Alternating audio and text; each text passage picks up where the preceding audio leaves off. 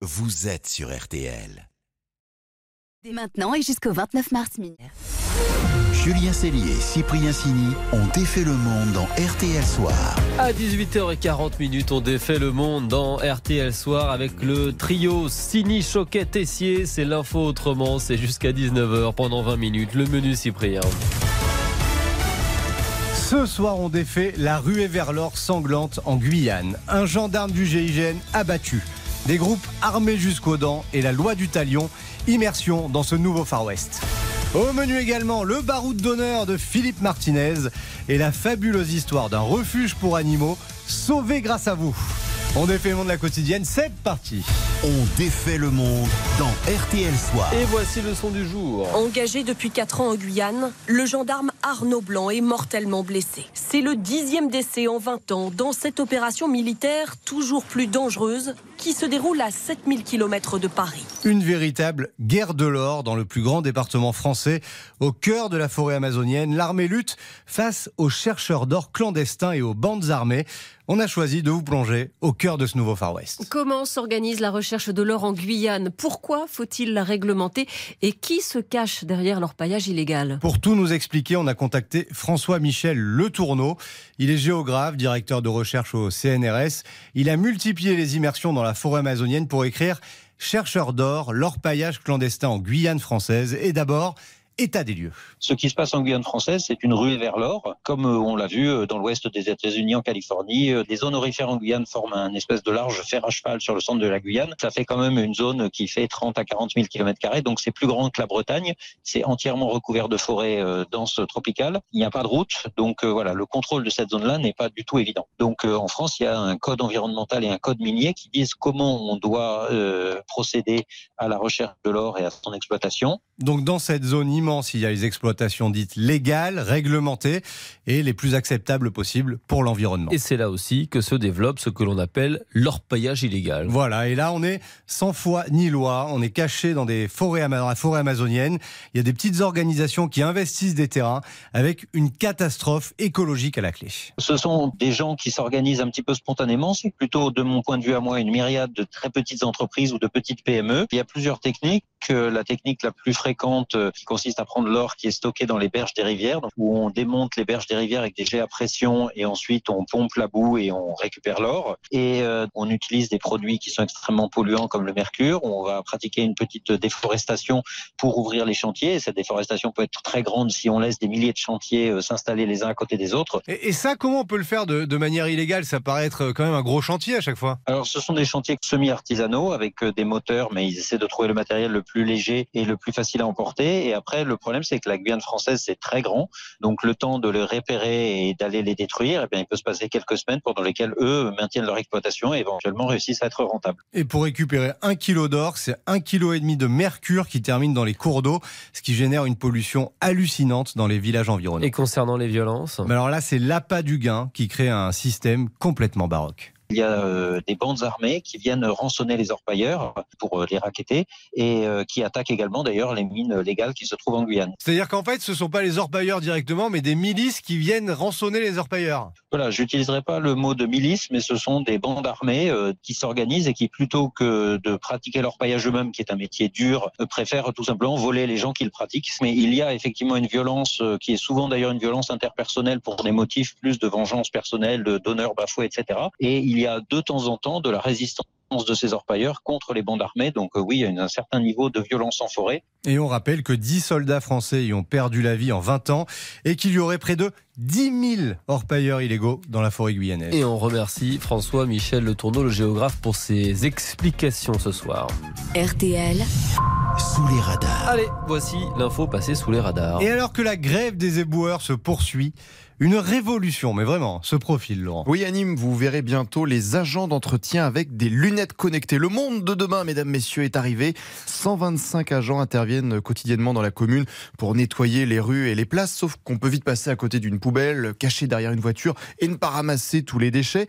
Alors, la société Océan, qui s'occupe du nettoyage urbain, a eu la bonne idée de développer une application. L'agent met les lunettes connectées, et là, vous êtes comme dans un film. Guillaume Murcia est le responsable informatique de l'entreprise. Nous, on a recensé des milliers d'images, en l'occurrence des corbeilles urbaines. Ce qui fait que euh, ensuite, ça peut permettre à un agent qui, euh, par exemple, ne connaîtrait pas le, le territoire, d'aller travailler dans une zone donnée, de savoir exactement les objectifs qu'il a à remplir, et un peu à la manière d'un Waze ou d'un d'un jeu vidéo, d'avoir un parcours euh, et euh, d'être beaucoup plus efficace, quoi. Plus aucune corbeille n'échappera aux agents d'entretien dans la ville de Nîmes. Tout sera géolocalisé grâce à ces lunettes connectées avec capteur GPS, objectif qui filme en permanence. Oh. Et ça va aller encore plus loin parce que l'intelligence artificielle n'a pas de limite. Dans un futur proche, détecter le temps de, de remplissage de corbeilles pour optimiser les parcours et là, euh, optimiser du coup les moyens, donc euh, notamment humains, sur des secteurs donnés. Quoi. Et des lunettes connectées qui pourront aussi dé- dé- détecter euh, d'autres objets comme les gravats, les dépôts sauvages et ainsi les signaler à la commune.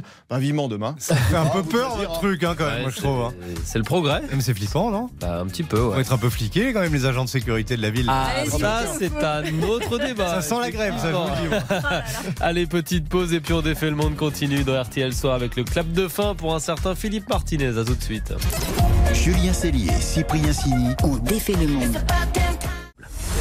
Julien Cellier, Cyprien Sini ont défait le monde dans RTL Soir. On défait le monde dans RTL Soir et notre winner du jour maintenant, eh bien, c'est un homme dont on a beaucoup entendu parler ces dernières semaines. Oui, puisqu'il quitte la scène au top de sa popularité, c'est Philippe Martinez. Le congrès de la CGT euh, qui va le remplacer, c'est ouvert aujourd'hui, Isabelle.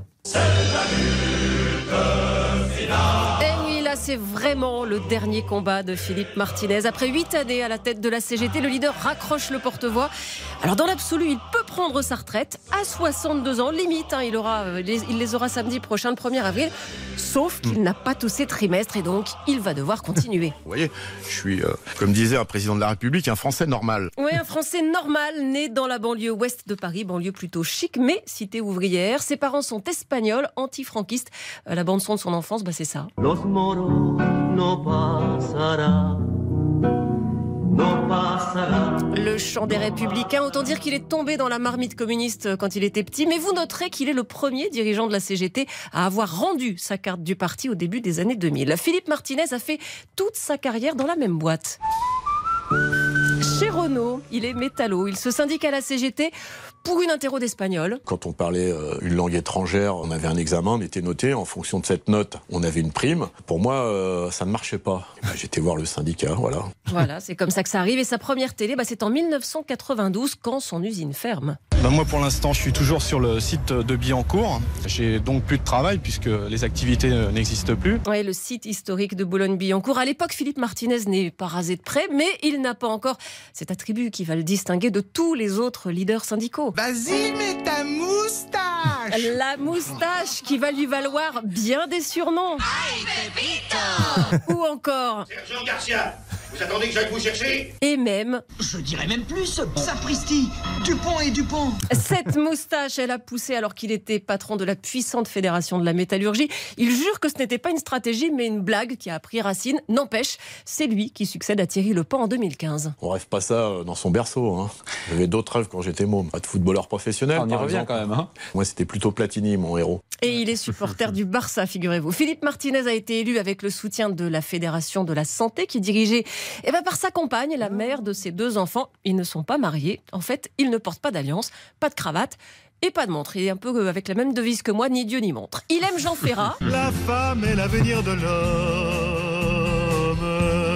Et il aimerait voir Marie Buisson lui succéder. Lui, il va redevenir simple militant, simple manifestant. Mais plus devant. Je serai avec tout le monde. C'est sympa d'être avec les militants et tout ça, parce que devant, euh, il y a des journalistes qui vous embêtent. Oh, ouais, allez, fini les interviews. Retour chez Renault pour une petite année. Pour faire quoi? Bah, C'est encore flou. Bah moi j'ai des idées, mais euh, mes idées ne correspondent pas encore tout à fait avec euh, celles de la direction de mon bizarre. bizarre. Donc euh, on, va négocier. Eh ben, on, se- on se refait pas. hein. Garde ta moustache Ah, il va être content de le récupérer chez Renault.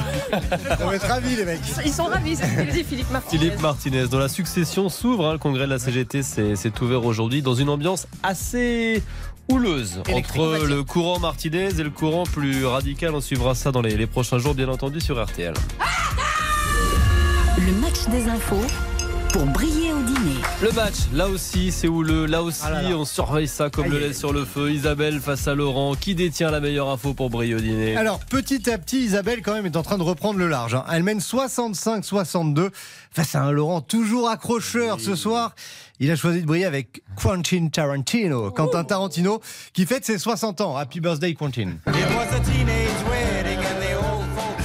Oui, info pour briller, c'est que les Aristochats ont inspiré Quentin Tarantino pour la scène la plus marquante de Pulp Fiction. Vous savez, la danse là, la Ah ouais. musique que vous Ouais. entendez entre John Travolta et Uma Thurman.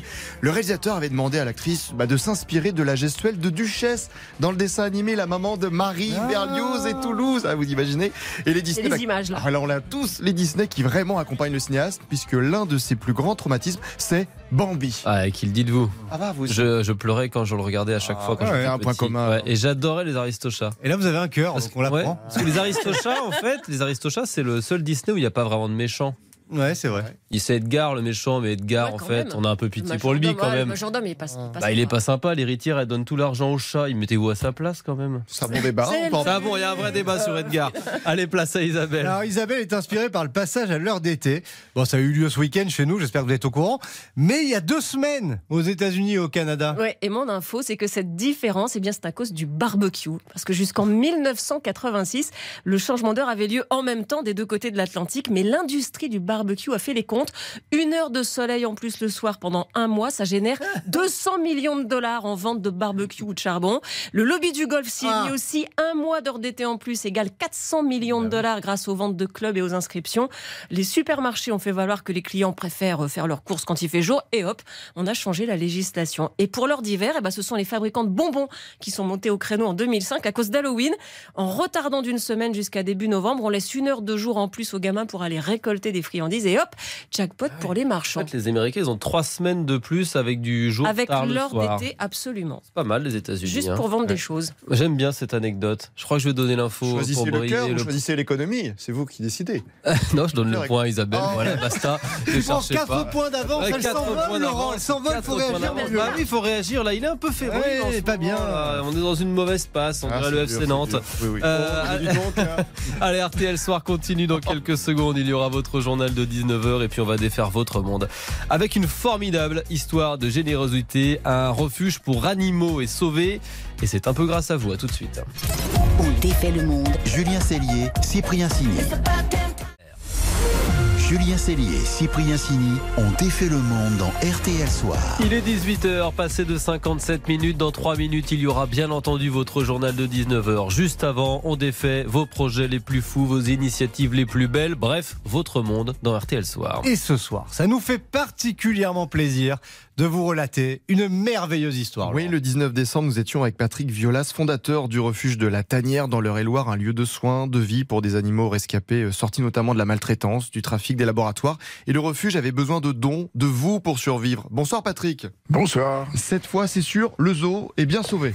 Eh oui, cette fois c'est sûr, grâce à cet élan de générosité extraordinaire, euh, on est tiré d'affaire. En volume de, en nombre de dons, c'est près de 55 000 euh, dons, et c'est euh, un petit peu plus de 2 millions et demi d'euros, alors ce qui fait une moyenne à euh, 40 et quelques euros. Donc c'est c'est un gros élan de générosité qui s'est produit. C'est pas une personne, c'est voilà, c'est 50 000 personnes avec des dons. euh, je vais vous raconter des, des dons extraordinaires aussi. Mais vous avez eu quoi comme don euh, improbable ou complètement fou alors? Alors, on a eu beaucoup de, de- de petits dons, des 1 euro, des 2 euros, euh, des plus gros.